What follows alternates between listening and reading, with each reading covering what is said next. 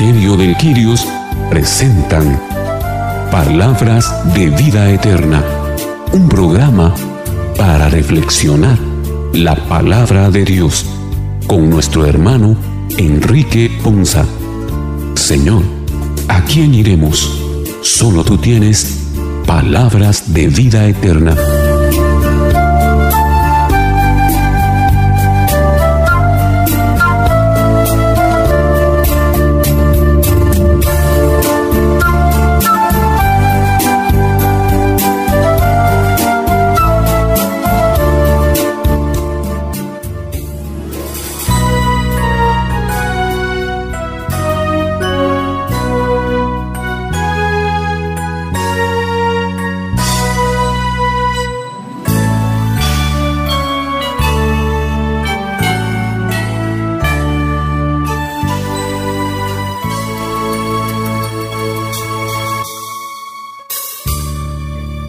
Que el Señor les bendiga hermanos, qué bendición y qué alegría para nosotros en este ministerio del Quirios llegar hasta ustedes con su programa Palabras de Vida Eterna. Un programa para reflexionar la palabra del Señor y que hoy en la alegría de arribar al segundo domingo del tiempo de Advento, pues nos sentimos agradecidos de poder reflexionar la palabra del Señor para este segundo domingo que trae mucha bendición para nosotros. Iniciemos entonces dándole la bienvenida, como siempre, a nuestros hermanos que participan en este espacio de reflexión. Le damos la bienvenida pues así a nuestra hermana y nuestros hermanos. Carmelina Shahil. Boris García. Enrique Ponza. Y Fernando Martínez. Iniciamos también nuestro programa como siempre clamando para que el Espíritu Santo de Dios nos ilumine, nos inspire para que reflexionemos y hagamos vida en nosotros esta palabra y la tomemos como esa semilla que se siembra hoy en nuestro corazón y que nos alienta para prepararnos adecuadamente para celebrar de corazón el nacimiento de Jesús el Señor en nuestros corazones. Iniciemos entonces invocando sobre nosotros el nombre del Padre, del Hijo y del Espíritu Santo. Amén. Ven Espíritu Santo Llena los corazones de tus fieles y enciende en ellos el fuego de tu amor. Envía, Señor, tu Espíritu para que renueve la paz de la tierra, nuestra alegría, nuestras esperanzas por el nacimiento del Salvador y el fervor y la fe que son propias de los hijos de Dios. Oh Dios que llenaste los corazones de tus fieles con la luz de tu Espíritu Santo, concédenos que durante este tiempo de Adviento nuestro corazón se abra a ese regalo maravilloso de tu gracia en el niño que nace y que viene a traernos la luz. Que seamos capaces de descubrir esa gracia maravillosa y ese regalo que tú nos haces en este tiempo de adviento, el prepararnos para recibir a nuestro Salvador. Concédenos, Señor, que guiados por este Santo Espíritu, vivamos con rectitud, con alegría y gocemos siempre de tu consuelo y de tu gracia en nuestras vidas. Te lo pedimos por Jesucristo nuestro Señor. Amén. El día de hoy como iglesia celebramos el segundo domingo de Adviento y en este programa reflexionamos acerca de lo que la iglesia como madre y maestra nos quiere enseñar en este segundo domingo. Las reflexiones de las lecturas que hoy escucharemos nos ayudan a descubrir los obstáculos con que vamos tropezando en nuestro diario caminar hacia el Padre y, a la vez, nos ofrecen la esperanza de convertir a Él nuestros corazones y encontrar así el camino hacia la justicia y la paz. El profeta Isaías nos anima con un mensaje de consuelo y alegría. Participemos pues de esta alegría que trae la palabra del Señor a nuestros corazones.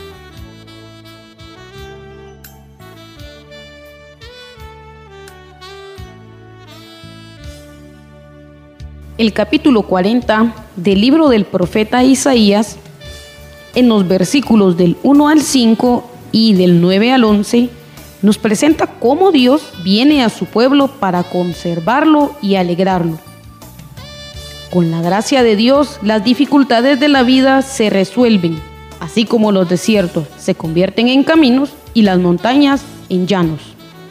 No hay que tener miedo, porque Cristo viene a salvarnos en medio de la inmensidad del desierto y de las dificultades. El camino se llama paz y justicia. Escuchemos atentamente la primera lectura.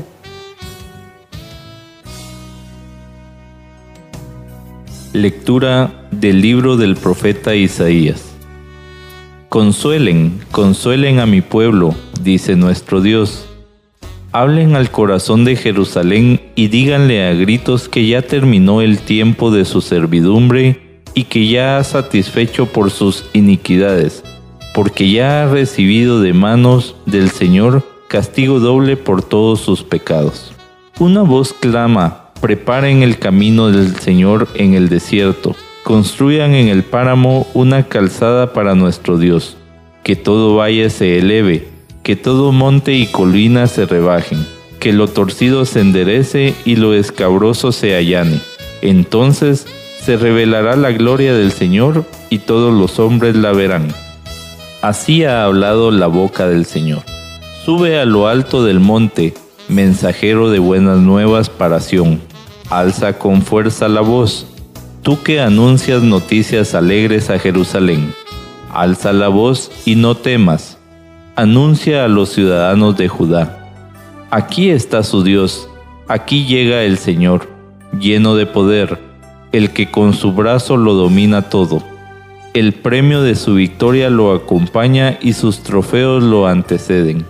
Como pastor, apacentará su rebaño, llevará en sus brazos a los corderitos recién nacidos y atenderá solícito a sus madres. Palabra de Dios. Te alabamos, Señor.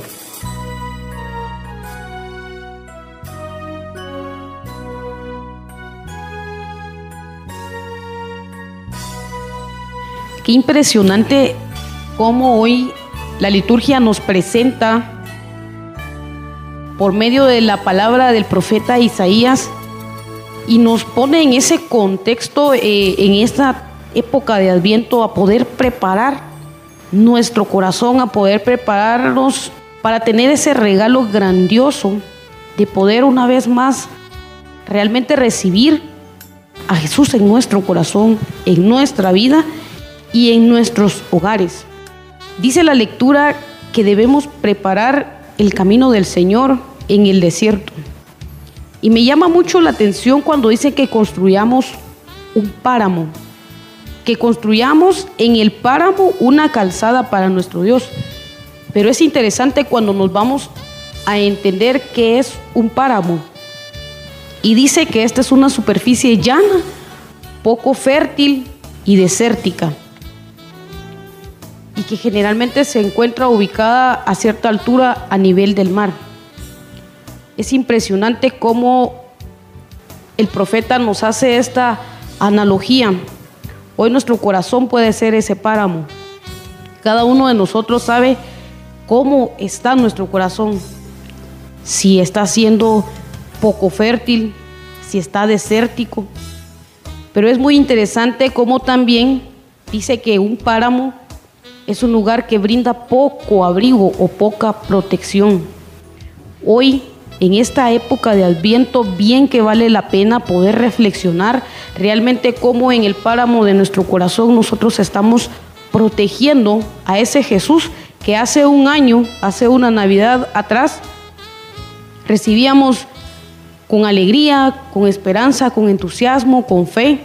Hoy vale la pena un año, casi un año después, reflexionar cómo hemos protegido, si de verdad le hemos dado esa protección a ese Jesús que dejamos entrar en nuestro corazón o simplemente se convirtió ya en un desierto en donde hay pocos cauces de agua y donde esa agua ya no está brotando de nosotros y que por lo tanto, derivado de muchas situaciones que se han dado especialmente en este año tan diferente, tan poco productivo, podrán decir algunos, pero que realmente ha sido un año de, donde pudimos cada uno de nosotros tener muchísimo crecimiento, especialmente en el área espiritual. Poder ver y palpar cada uno de nosotros en nuestra vida realmente la fidelidad y el amor de Dios en medio de un montón de, en medio de un montón de circunstancias, estar hasta el día de hoy bien, de la mano de Él. Cada uno de nosotros recibiendo día a día esas nuevas bondades que Él renueva para nosotros. La invitación que nos hace el profeta es que todo valle se eleve. Veamos cómo está el valle de nuestro ánimo, de nuestro pensamiento, de nuestra fe. Si estamos en ese valle, elevémonos, elevemos nuestro ánimo, elevemos nuestra fe, nuestra esperanza. Si por el contrario, como dice la lectura, sentimos ser montes o colinas, cuidemos que esos montes y colinas no sean ego, no sean autosuficiencia, no sean falta de humildad.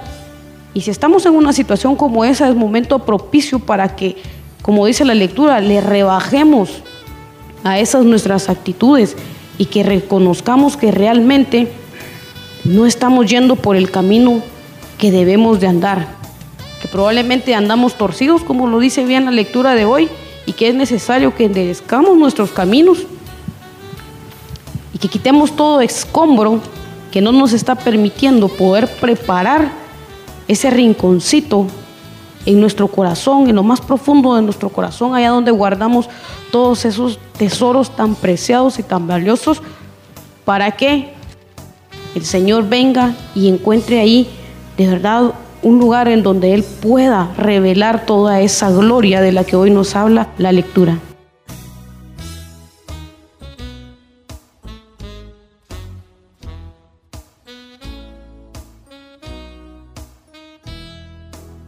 El Señor en esta primera lectura, en este segundo domingo de Adviento, nos quiere regalar su consuelo. Y el Señor quiere que nosotros preparemos nuestro corazón, nuestra vida para recibirlo. Dios desde el Antiguo Testamento quería hacer un nuevo pacto con su pueblo. Y nos lo hace ver en Jeremías 31:31. 31 y nos dice, He aquí que vienen días, dice Dios, en los cuales haré nuevo pacto con la casa de Israel y con la casa de Judá, no como el pacto que hice con sus padres el día que tomé su mano para sacarlos de la tierra de Egipto, porque ellos invalidaron mi pacto, aunque fui yo un esposo para ellos, dice Yahvé. El Señor quiere renovar ese pacto con nosotros y es esa renovación a través de su Hijo amado Jesucristo, porque Él quiere que nosotros lo conozcamos directamente a Él, pero Él quiere nacer nuevamente en ese humilde rinconcito de nuestras vidas si nosotros se lo permitimos, si nosotros estamos anuentes a hacer ese nuevo pacto con el Señor para encontrar su grandeza, para encontrar su amor y para tener esa fe dispuesta a aceptar su misericordia y el perdón de nuestros pecados. Pero nosotros debemos de allanar hacia nuestro interior y no temer a dar ese paso al encuentro del Señor. No temer a confiar en su grandeza y no temer a dar ese nuevo pacto de liberación para nuestras vidas. Así como en el Antiguo Testamento el Señor hizo pacto con nuestros padres, pero lamentablemente ese pacto quedó roto por nuestra desconfianza, por la poca capacidad que teníamos de aceptar su voluntad y de ser obedientes. Ahora el Señor nos pide a través de su Hijo amado Jesucristo que de verdad lo conozcamos, que abramos nuestro corazón a que Él pueda renacer en nuestras vidas y que en verdad sintamos la confianza de entrar en una etapa de obediencia para refugiarnos en su grandeza y encontrar esa paz, ese amor y esa felicidad que solo provienen de Jesucristo nuestro Señor.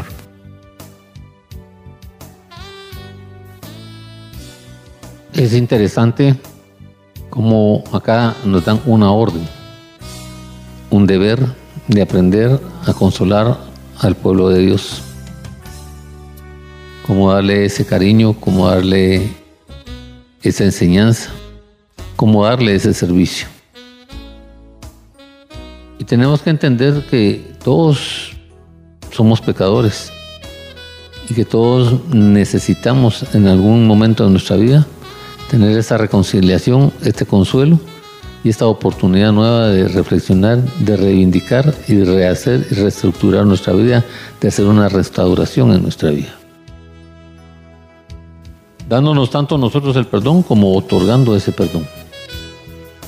Y por eso el Señor nos recuerda que la paga del pecado es la muerte y cuando nosotros nos sentimos así, qué agradable es venir y sentir que alguien se está ocupando y nos está haciendo importante y nos está dando esa nueva oportunidad a cada uno de nosotros. Eso nos lleva a dos, a dos decisiones importantes en, en este caminar. La primera es que nos invita al Señor a que veamos ese camino espiritual que Él quiere que nosotros nos pongamos y que a través de ponernos en este camino espiritual entendamos cómo tenemos que remover esos obstáculos para luego prepararnos para la preparación y de, la recibir, de recibir las bendiciones de Dios. Es interesante entender que ese camino que el Señor nos quiere poner y el, el camino en el cual Él nos quiere conducir y llevar es el camino de la salvación y es el camino donde nosotros tenemos que ir en obediencia, estudiando su palabra y aceptando su palabra, como le dijo Dile a Josué que este libro no sea parte de tu vida. Esfuérzate y sé valiente y todo lo que toques, le dijo, prosperarás y lo tomarás en posesión, pero que no sea parte de este libro de tu boca. Hay algunas de las situaciones que a nosotros no nos gusta soltar y no nos gusta remover y que son los obstáculos que están en la vía, en nuestra vida y que tenemos que nosotros aprender a quitar. Por eso el Señor en Isaías 40 ahí mismo nos dice, que levanten todos los valles y se allanen todos los montes y colinas, que el terreno escabroso se nivele y que se alicen las quebradas.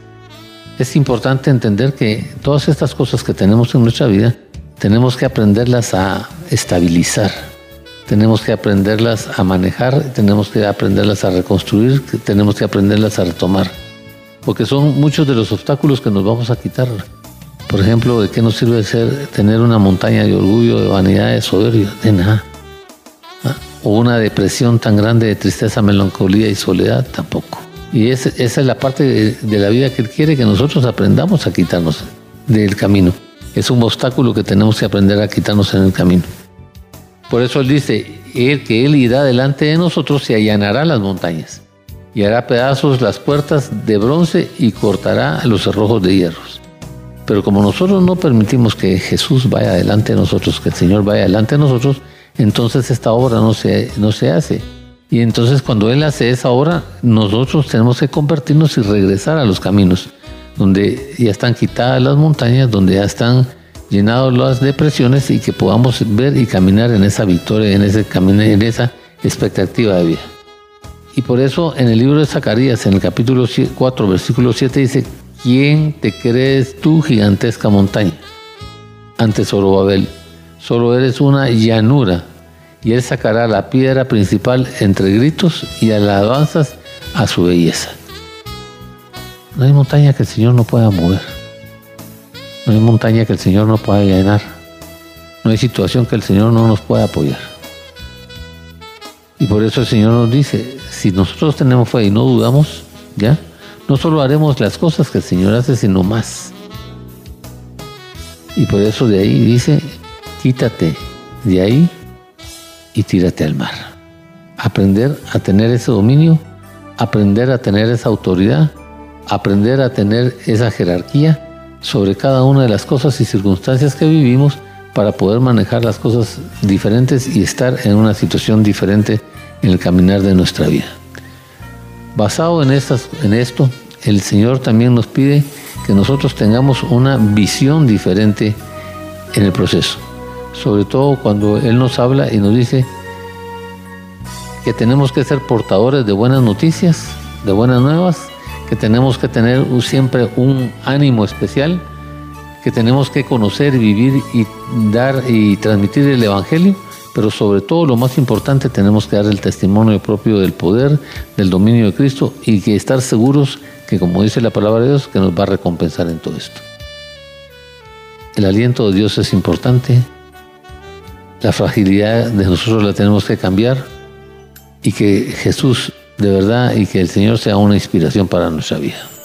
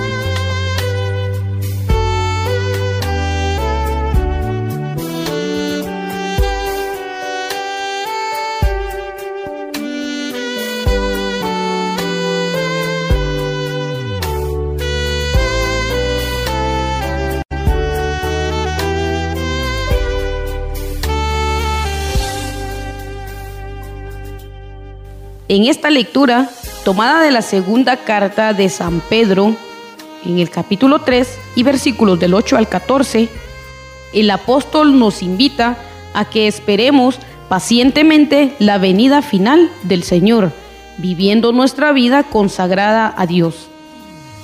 Con nuestra buena conducta estamos acelerando el surgimiento de un cielo nuevo y una tierra nueva en los que habite la justicia. Escuchemos con atención la segunda lectura.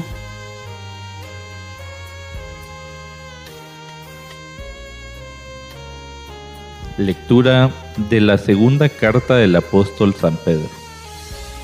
Queridos hermanos, no olviden que para el Señor un día es como mil años y mil años como un día. No es que el Señor se tarde, como algunos suponen en cumplir su promesa, sino que les tiene a ustedes mucha paciencia, pues no quiere que nadie perezca, sino que todos se arrepientan. El día del Señor llegará como los ladrones.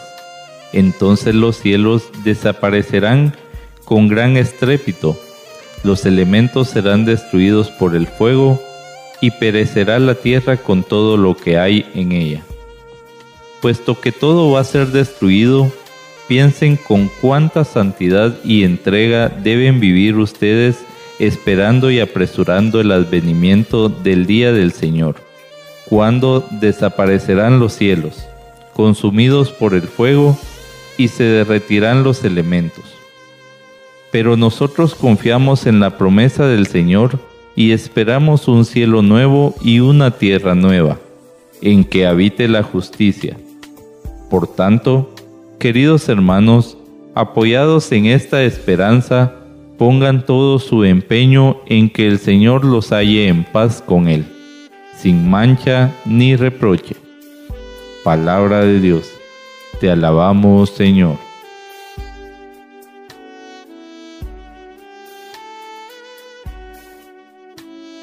El apóstol San Pablo nos recuerda en la lectura que acabamos de escuchar sobre la relatividad de la vida. El tiempo de Dios es individual para cada uno de nosotros. Lo que para mí puede ser un montón de espera, para otros puede ser un tiempo menor. Sin embargo, lo que debemos de notar en esta lectura es que ciertamente el Señor siempre actúa en el momento justo y en el momento adecuado para cada uno de nosotros. No se adelanta ni se retrasa. Él llega en el momento oportuno. Aquí la clave y donde debe estar fundamentada nuestra fe es en, el, en la paciencia de la cual habla la lectura, en el saber esperar en el Señor. Y es que querido hermano que nos escucha, si usted ha tenido esas experiencias de saber esperar en el Señor, no me dejará mentir en que realmente es tan gratificante cuando aprendemos a confiar en Él y esa confianza nos da la fortaleza para poder esperar nuestro momento, para poder esperar el momento de Dios, ese tiempo de Dios, ese tiempo justo, ese tiempo correcto, en el cual cada una de las cosas van a transcurrir de la manera en como deben ser para bien de nosotros, como lo dice su palabra. ¿Sabe cuál es el problema? Es que el problema es que muchas veces nosotros queremos acelerar ese tiempo y por acelerar, como muchas veces nos pasa cuando vamos conduciendo, entorpecemos el camino. Podemos estropear nuestro destino. Cuando uno va por la carretera hay ciertas velocidades, hay ciertas indicaciones que debemos de respetar para llegar a un feliz destino. Lo mismo pasa en el tiempo del Señor. Tenemos que aprender a respetar las señales que Él nos da, las indicaciones que Él nos da para poder llegar a ese feliz destino que se resume a las promesas de Él de bendición para cada uno de nosotros. Ahora la, el reto más que la pregunta es realmente poderle pedir a Él esa sabiduría de esperar en su tiempo, sin importar cuántas de las dificultades que hoy menciona la lectura tengamos que pasar, sin importar pandemias, sin importar enfermedades, sin importar fracasos o adversidades financieras, que muchas veces son los temas que más afectan nuestra parte espiritual. Pero como dice la lectura, los que sabemos esperar y los que confiamos en el Señor, como las águilas, renovamos nuestras fuerzas y levantamos un vuelo más alto. Esa es la esperanza de la lectura de hoy. Realmente esperar en Él, poner toda nuestra confianza en Él, poner nuestro empeño, nuestra fe, hacer lo que está de parte de nosotros y confiar en, el que, en que el Señor va a actuar en el momento correcto. Y como dice la lectura, de verdad qué bendición que Él nos encuentre en esa paz, en esa paz que sobrepasa todo entendimiento, pero una paz que esté llena de fe, de confianza, de esperanza, de saber que en Él siempre vamos a estar en victoria. Vemos en esta lectura la respuesta a una interrogante. Los tiempos del Señor son diferentes a nuestros tiempos.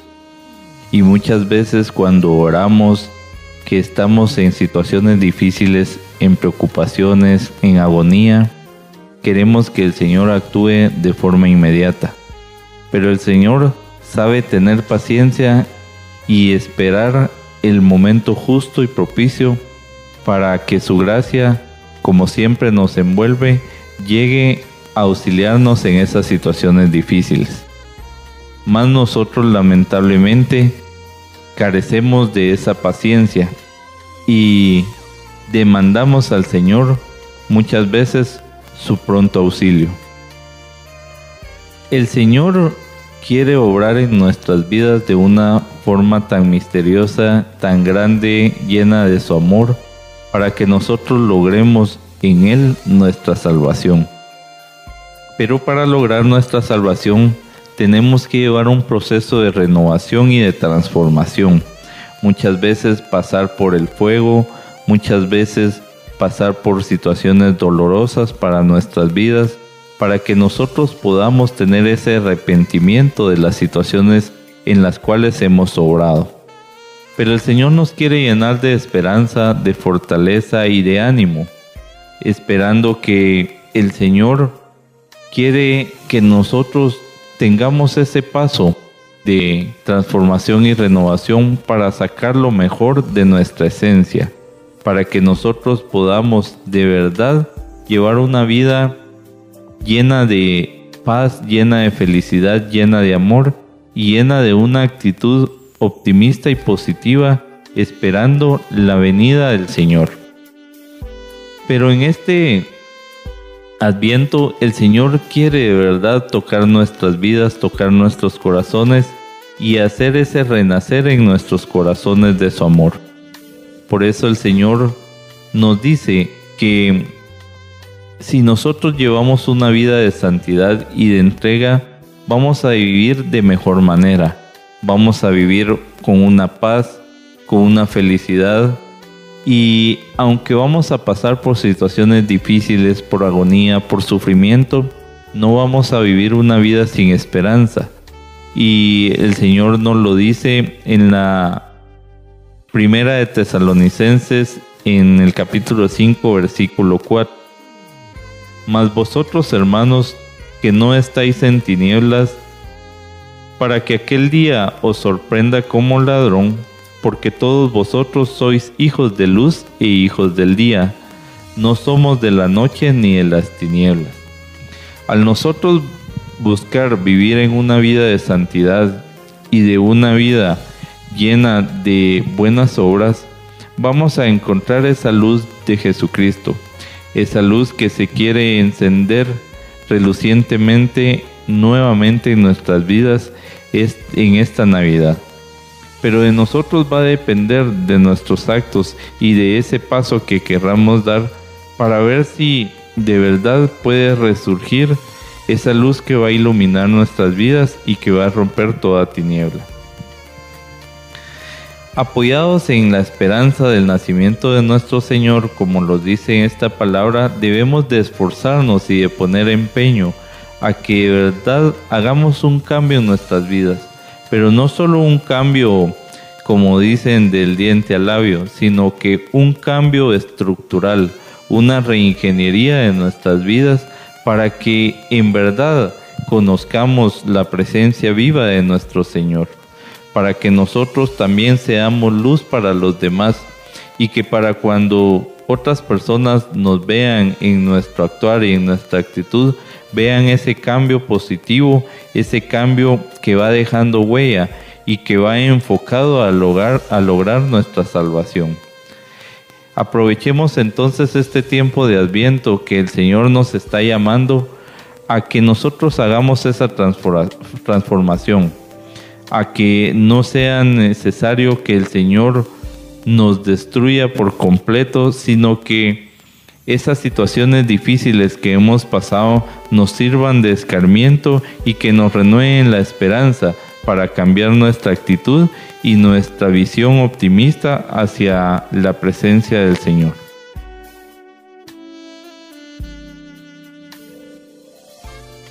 Cuando el Señor nos habla del tiempo, nos da un conocimiento y nos da a entender que Él es un Dios eterno y en la dimensión como Él se maneja y el propósito que Él tiene también para con nosotros.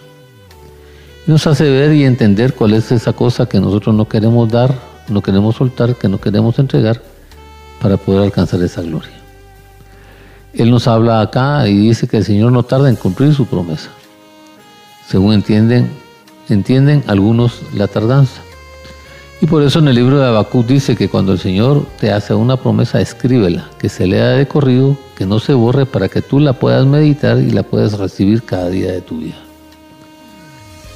Cuando el Señor tarda, no es que esté tardando porque se le ha olvidado, está tardando porque nos está formando y está preparando el proceso para que cuando nos otorgue esa, esa promesa ese, y nos otorgue esa bendición, nosotros la valoremos y le demos el proceso adecuado, el valor adecuado y la circunstancia adecuada. Pero también espera que nosotros tengamos un arrepentimiento. Y no hemos tenido ni nos esforzamos por ese arrepentimiento. Y tal vez muchas veces nos arrepentimos, pero por un par de días o por una circunstancia, y media vez obtenemos lo que queremos y ya se nos olvida el arrepentimiento. A veces nos preguntamos, como dice aquí la lectura, más bien, Él tiene paciencia con ustedes porque no quiere que nadie perezca, sino que todos se arrepientan. Dos cosas importantes que a mí en esta lectura me hacen reflexionar. Y el proceso es precisamente este. Él dice que no quiere que nadie perezca, sino que todos se arrepientan.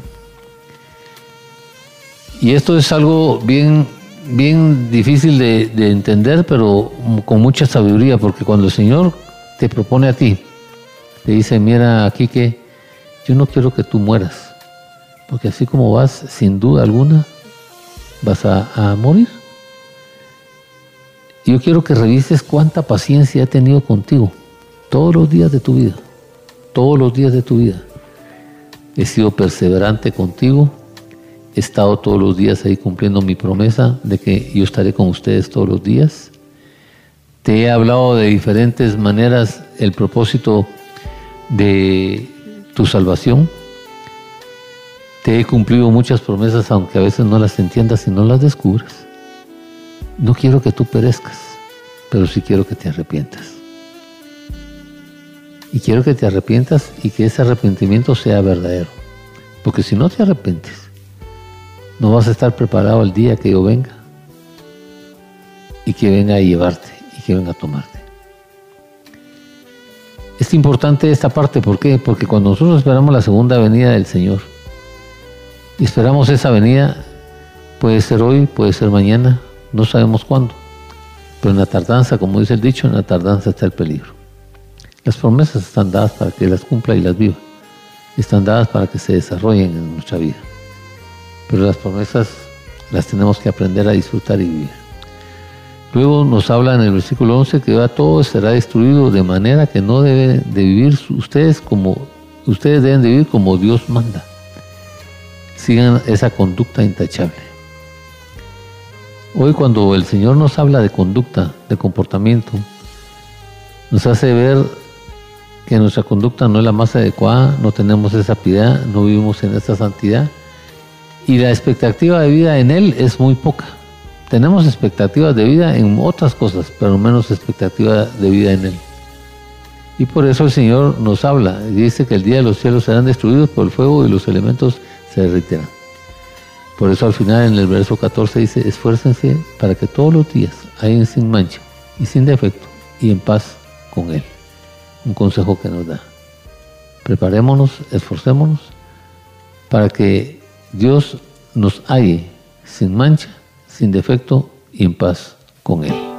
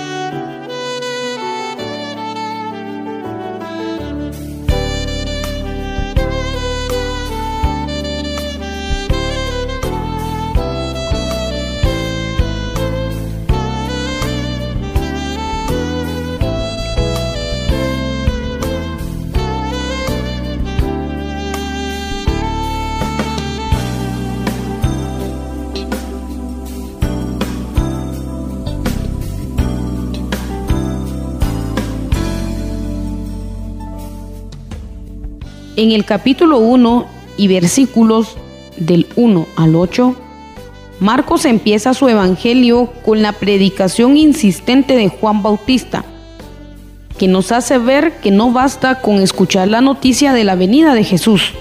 Es preciso convertirse de corazón y aceptar el bautizo para obtener el perdón de los pecados. De este modo se prepara el camino para la venida de Jesús. Escuchemos con alegría la lectura del Santo Evangelio.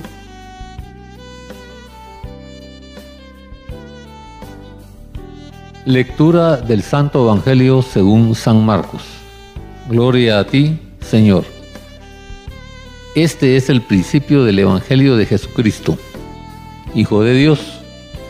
En el libro del profeta Isaías está escrito, He aquí que yo envío a mi mensajero delante de ti, a preparar tu camino.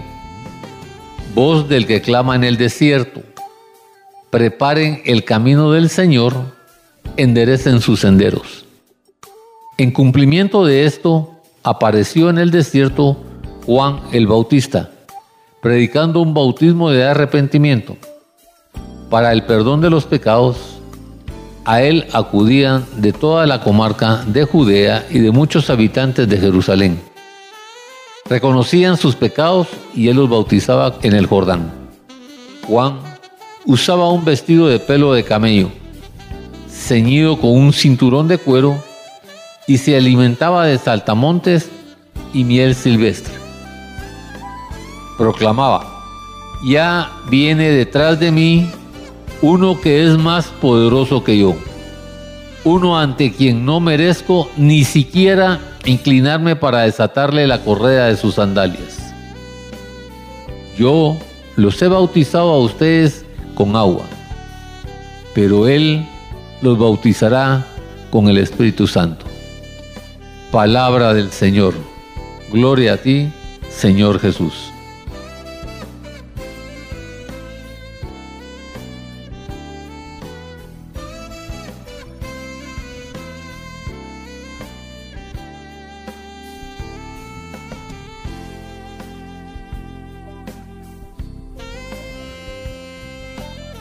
En este Evangelio la palabra nos marca ya el cumplimiento de algunas profecías y una de ellas era el que iba a nacer antes de Jesucristo para dar testimonio de él. En el Evangelio de Juan en el versículo 1 en eh, perdón, en el capítulo 1 en el versículo 6 nos dice que hubo un hombre enviado de Dios, el cual se llamaba Juan este vino por testimonio para que diese testimonio de la luz, a fin de que todos creyesen por él.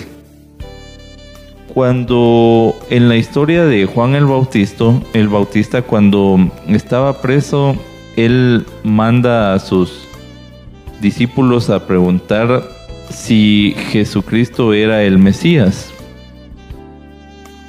Y el Señor les dice a los discípulos que le digan a Juan todo lo que han visto. La sanación de los enfermos, la liberación y muchos otros milagros que el Señor ha hecho. ¿Y por qué el Señor lo marcó de esta manera? Porque Él es el único que puede obrar en la vida de, de cada uno de nosotros en regalarnos todos los milagros que, que Él nos da. Lamentablemente, nosotros siempre estamos acostumbrados a querer ver señales, a querer ver testimonios de otras personas para empezar a creer y a confiar en nosotros. Y por eso precisamente el Señor en su gran sabiduría manda a Juan el Bautista para que dé ese testimonio y para que nos prepare para entender que viene alguien que puede obrar en nuestras vidas en el perdón de nuestros pecados, que puede que viene alguien que nos puede bautizar en nombre del Espíritu Santo para iniciar este, esa renovación espiritual junto con él. Lamentablemente nosotros siempre nos apartamos del amor que el Señor nos quiere dar. Siempre buscamos las tinieblas en lugar de la luz siempre buscamos eh, la mentira en contra de la verdad. El ser humano está por su naturaleza enfocado en cometer pecado, pero el Señor viene a liberarnos de ese pecado. Él viene a entregarnos su mayor regalo, que es su sangre y su vida completa por nosotros para nuestra redención y para nuestra justificación. Debemos de esperar entonces este tiempo de adviento con esperanza, con ilusión de que el que va a nacer es el que puede y tiene el poder para perdonar nuestros pecados, para hacer una nueva obra en nosotros, para que nos podamos reencontrar con nuestro Padre y para renovar esa gracia espiritual a través de la fortaleza de su palabra. Sigamos entonces perseverando en la fe, perseverando en la esperanza de que vamos a hacer una transformación en nuestras vidas con nuestro Señor Jesucristo en nuestros corazones que está renaciendo nuevamente para traer esa esperanza, esa fortaleza y esa convicción de que vamos a ser levantados en victoria junto con Él.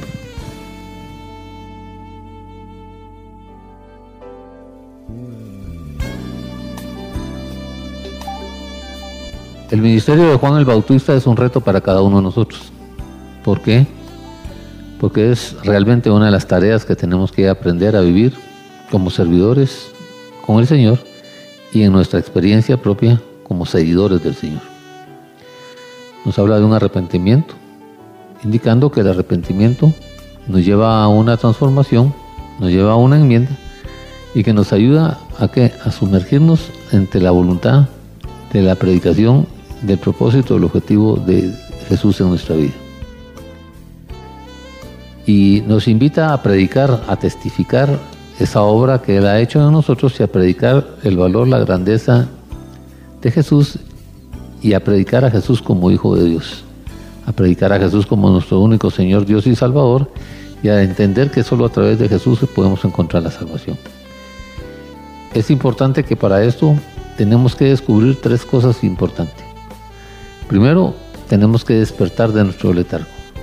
Tenemos que despertar de esa situación negativa, de esa situación de comodidad, de esa situación mala que tenemos. Y por eso el Señor en Apocalipsis dice, todavía hay algo que tengamos que rescatar, rescata las cosas que son rescatables en tu vida. En segundo lugar, tenemos que darnos un perdón en nuestra vida por las equivocaciones y los pecados que hemos cometido. Y tercero, tenemos que empezar con un arrepentimiento y en ese arrepentimiento confirmarlo con una enmienda.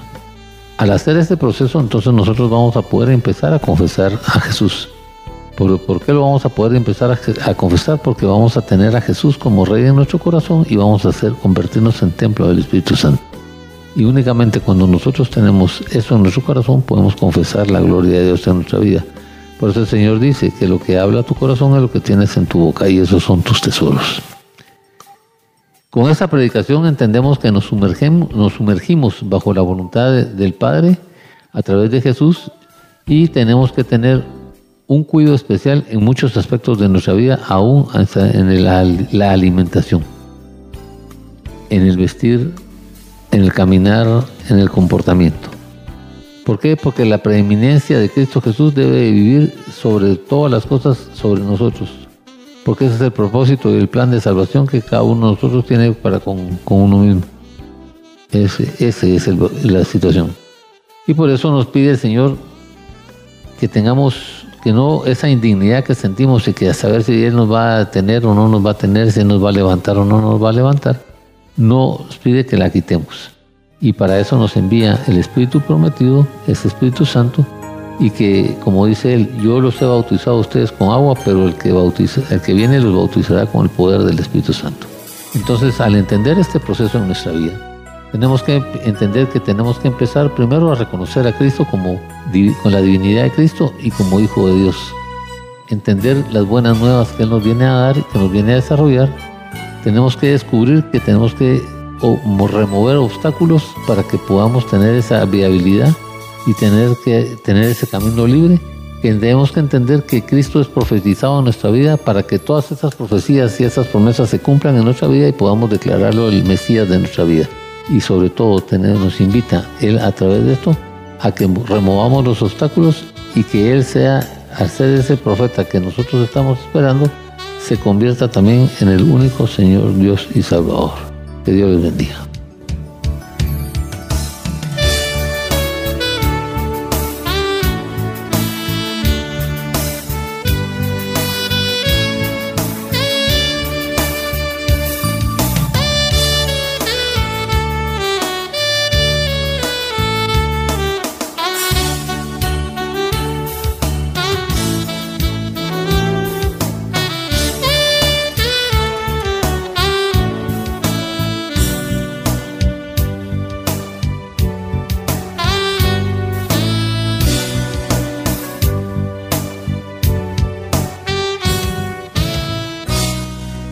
El Señor les bendiga hermanos. De esta manera estamos llegando al final de nuestro programa.